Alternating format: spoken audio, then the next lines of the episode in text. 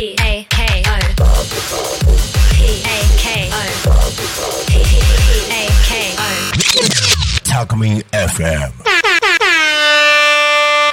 生態師ひろい。先生と気候霊児科ゆうき先生の心と体の毎日はい3時になりました。はい。3時になりましたね今日も、はいうん、楽しくいきたいと思いますはい。誰か来ましたね僕です。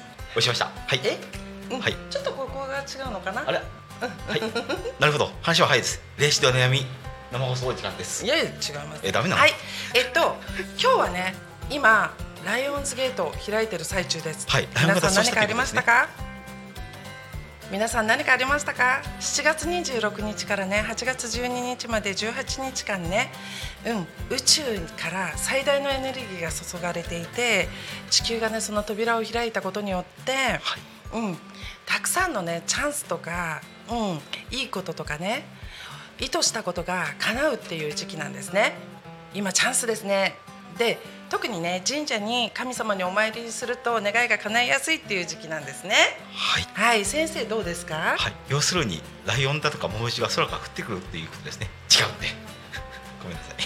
えっとね詳しく言うと太陽ありますよね、はい。それが獅子座がね真ん中に位置することによって、その現象がね1年に1回起きるって言われてるんですよ、毎年ねこの時期は私ワクワクします。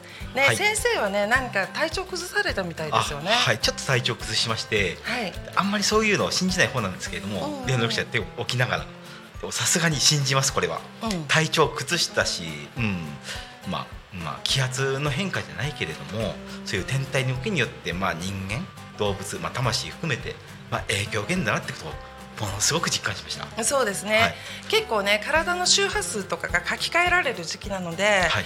うん、圧にやられてね例えば心臓がね、うん、動悸息切れとか起こしちゃったりとか先生のように、ね、あの体調崩して戻されたりとかね結構、あと倦怠感ですね、はい。眠気ねそういったものにね襲われてらっしゃる方もいますけれども、はい。次へのステージさらなるステージにね、アップするために、はい。皆さんね体が浄化されてるっていうことをね認識されたら、はい。うん、とにかくね、はい。うん、ポジティブな体、うん、思いでい。るっていうことと、あと周波数ね、はい。うん、その周波数も例えばソルフェージオ波の888とかね、うんうんうんそういったエンジェルナンバーねうん。8888って言いますけど、そういったエンジェルナンバーとかねそういった周波数をね、聞いていくとどんどんどんどんね、うん、自分が意図した通りの結果の、うん。うん。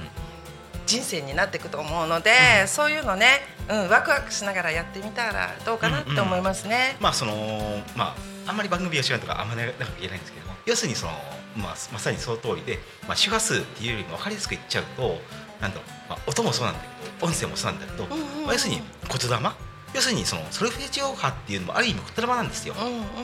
言ってみれば、言葉はないけどね、うんうん。要するに言葉の正体って周波数なんですよ。だって音波で出すでしょ？知ってますよそんなこと。うん。だからそう周波数が例えば言葉にも周波数があってその周波数分かりやすく言えばね。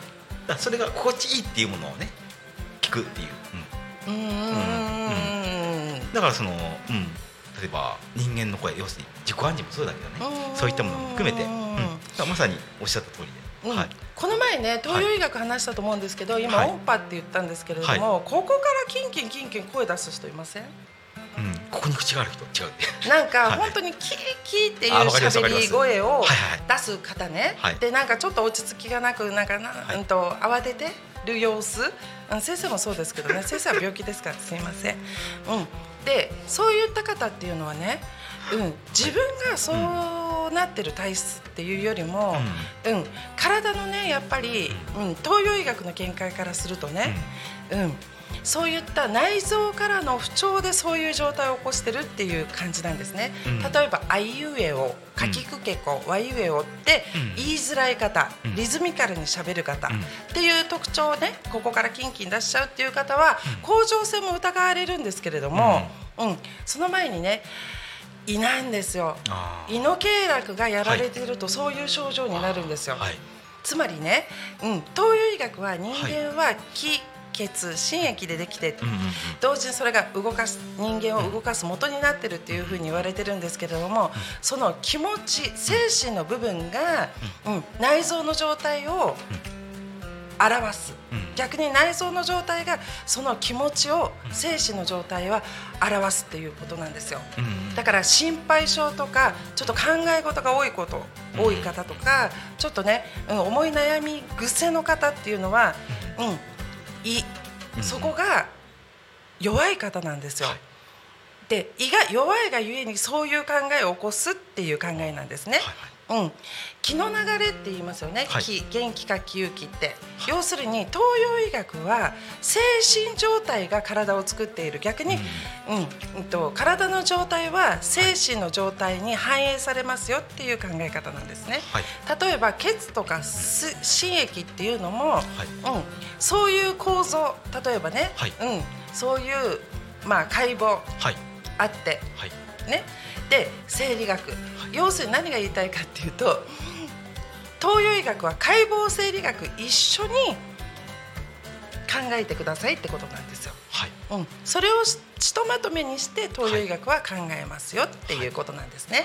うん、例えば、ね、その内臓の状態がどういう状態であるかっていうのは精神状態を見れば分かりますっていうことなんですね。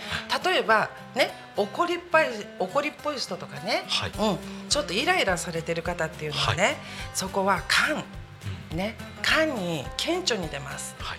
で肝臓ってねはい。どういうことをするかっていうと、はい先生何します？肝臓の機能ね。はい。内臓の。まあ手っ取り早く言うと美味しいものを食べるために機能してもらわないと困ることですよね。そうですね、はい。まあうん。うんと早い。ね。分かりやすく言うと、うん、有害物質ね、はい。うん、例えば薬飲みすぎちゃったとか、うん、食べ物ね食べ過ぎちゃったとか飲み過ぎちゃったっていうはい。解毒作用のところですよね。はい。うん、で肝臓っていうのはね、うん、血液を解毒してくれるところ、だから肝臓っていうのは、うん、血液の塊なんですよね。はいはい。うん、でえっと肝臓っていうのはね、はい。うん、肝が、はい。うん、と弱ってるとどこに出るかっていうと、はい。うん、顔が青く出るんですよ。青筋とか、はい。要するにここのね皮膚を通して見える、はい。ね、血液っていうのは静脈なんですよ、はい。で静脈が映し出して青く見えるんですけども、はい。赤黒い血でね。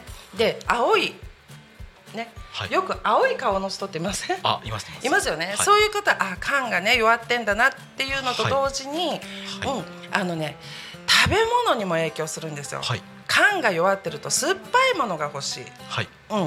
ね、陰を陰行五行のところでわかるんですけれども、はい。酸っぱいものねしかもね春先にちょっとね血液の流れって乱れるんですよ。はい。うん、乱交流するみたいなね、はうん、そういう時っていうのは肝が弱ってる。だから肝は春先に弱いとかね、はい。そういった見方ができるんですよ。はい。うん、でね爪がね、うん。はい。爪タンパク質でケラチンって言ったと思うんですけれども、うん、爪がねちょっと状態が、うん、変形してたりとかね色が悪かったら、あ肝の経絡やんなきゃ肝の経絡ってどこにあるかっていうとね肝のツボの一番最初は足の指の、ねはい。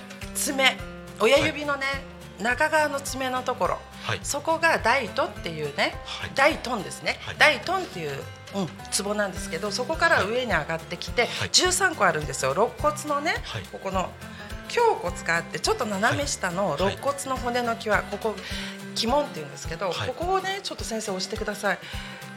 はい。痛いっていう方結構いると思うんですけどあだからこういうところをね、まあうんまあそうするとイライラがね止まるとかそういう風になるんですね、はい。うん、東洋医学のお話ねまだまだしてきます、はい。うん、今日はねもう時間がないのでね、はい。ここまでにしますけれども、はうん、どうですか先生。体のことって精神とつながってるってね、はい、まあそうですね。そのまあ気候的なことで言っちゃえば、うんうん。まあ瞑想をすることによって多少は内臓制御、まあ脳もね、うんうん。できるかなとは思って、まあそれがまあおそらくた内臓の健康につながるんだろうなとは思いました。先生気候教室もやってるのであ了解です。うんお問い合わせください、はい。ではご視聴ありがとうございました、はいバイバイ。